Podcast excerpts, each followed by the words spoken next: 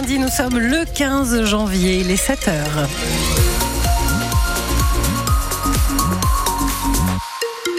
Bon début de journée avec France Bleu Armorique. Sous la grisaille, c'est la tendance météo du jour. Grisaille, des températures qui remontent un tout petit peu. On fera un point météo complet après le journal de 7 heures. Il est présenté par Justine Sauvage. Plusieurs manifestations contre la loi immigration étaient organisées hier, notamment une à Rennes. Et elle a réuni entre 1600 et 3000 personnes selon les sources des manifestants qui ont défilé dans le centre-ville depuis l'esplanade de Gaulle pour demander toujours le retrait de cette loi votée le mois dernier par le Parlement. Julien Prouvoyeur. Retrait, abandon, rejet, non-promulgation. Voilà ce qu'on peut lire sur les banderoles en tête de cortège. Pour Karine, cette loi n'a aucun sens. C'est vraiment créer différents différentes catégories euh, d'humains presque, hein, puisque on les voit pas comme des citoyens euh, français, on les voit comme des, des moins que, que citoyens et moins qu'humains presque. La notion de préférence nationale est au cœur des nombreuses discussions, comme pour Gaylord. Si on a des personnes qui sont sur un territoire donné, quelle que soit leur origine, quelle que soit leur croyance, euh, d'où elles viennent, à partir du moment où elles participent à faire vivre le territoire, ça me paraît compliqué de faire la, la discrimination, la stigmatisation. Dans la foule, il y a aussi des étudiants étrangers en première ligne avec cette loi.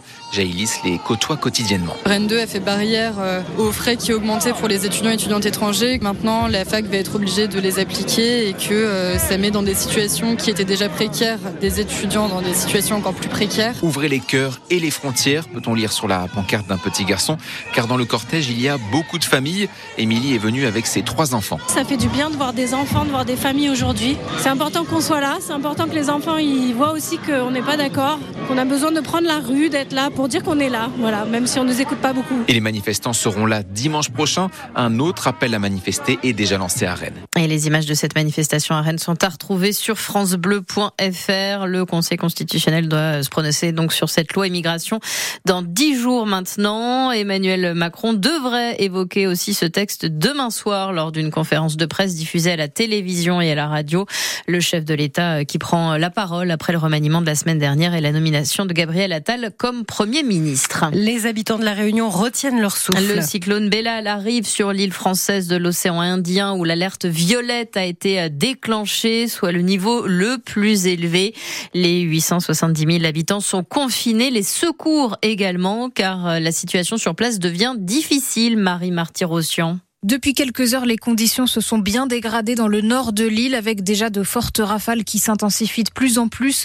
215 km heure mesurés ce matin sur la commune de Saint-Paul et une pluie importante. C'est maintenant que les choses difficiles commencent, a prévenu ce matin le préfet de la Réunion.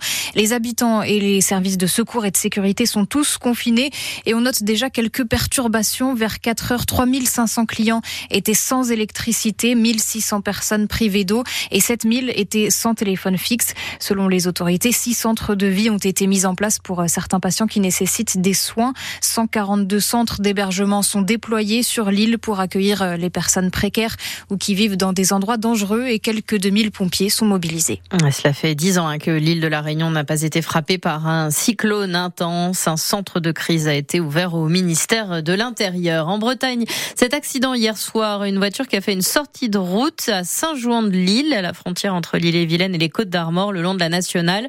Elle a alors chuté de 12 mètres en contrebas et s'est retrouvée coincée sur la ligne LGV Rennes-Brest. Le conducteur, un homme de 28 ans, a été légèrement blessé. Cela n'a pas perturbé le trafic SNCF. Cette nuit aussi, un incendie dans un garage à RC près Liffré au nord de Rennes. Les pompiers ont réussi à éviter la propagation du feu aux maisons voisines. Les, deux occupants de l'habitation touchée ont été évacués tout de même le temps de l'intervention. La chaudière pourrait être à l'origine des flammes. La difficile question de la réhabilitation des immeubles du centre ancien de Rennes, maintenant avec le témoignage d'un propriétaire. Jérôme possède un appartement de 60 mètres carrés rue Maréchal Joffre, appartement qu'il a acheté il y a 13 ans, 143 000 euros.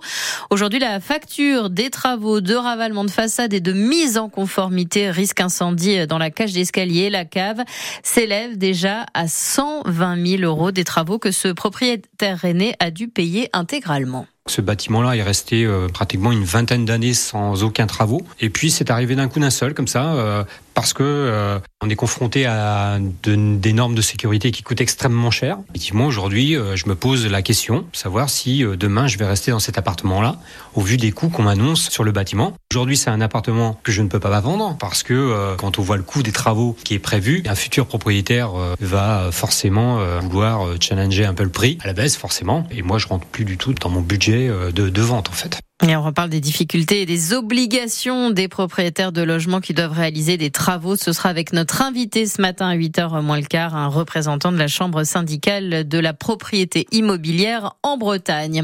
Attention toujours en Ille-et-Vilaine à la pollution de l'air ce lundi à cause du froid et de l'absence de vent. Le Star propose donc toujours un billet euh, unique à 1,70€ la journée pour circuler en bus et en métro. La marche était trop haute pour les féminines du CPB Bréquigny. Elles ont été éliminées de la Coupe de France euh, féminine de foot en 16e de finale, éliminées par le PSG qui s'est imposé 4 à 0 au stade Roger Salingro de Rennes hier après-midi. Match euh, devant 2200 spectateurs, soit deux fois plus que d'habitude.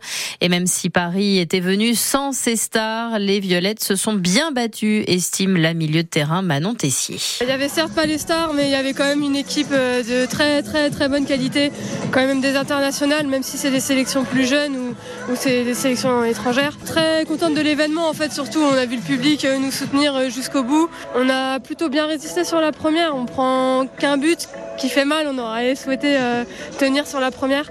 Après en deuxième, voilà, on a pris le parti d'essayer d'aller chercher un peu pour voir est-ce qu'on peut pas les embêter un petit peu plus. On a eu quelques situations, c'est dommage, on aurait peut-être pu faire un petit peu mieux, faire un peu briller pour, pour cette journée, mais voilà, c'était dur après dans les retours défensifs, les transitions, euh, ça va beaucoup plus vite que nous. Mais je pense qu'on peut être fier. Et puis on a fait un super parcours.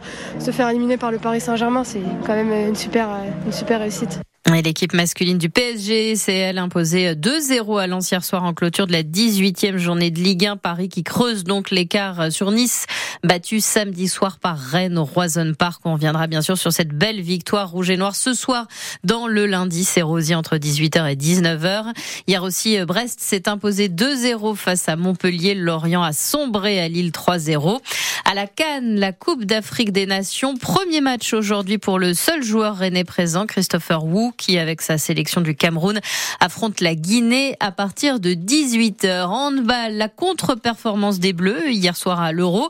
Ils ont fait match nul 26 partout contre la Suisse. Il faudra gagner demain soir contre l'Allemagne pour passer au tour principal. Et puis, sur l'Arkea Ultimate Challenge, un coup dur pour Armel Lecléache, euh, qui doit réaliser une escale technique de 24 heures à Recife au Brésil pour réparer une pièce essentielle à sa sécurité pendant les manœuvres avec les voiles avant.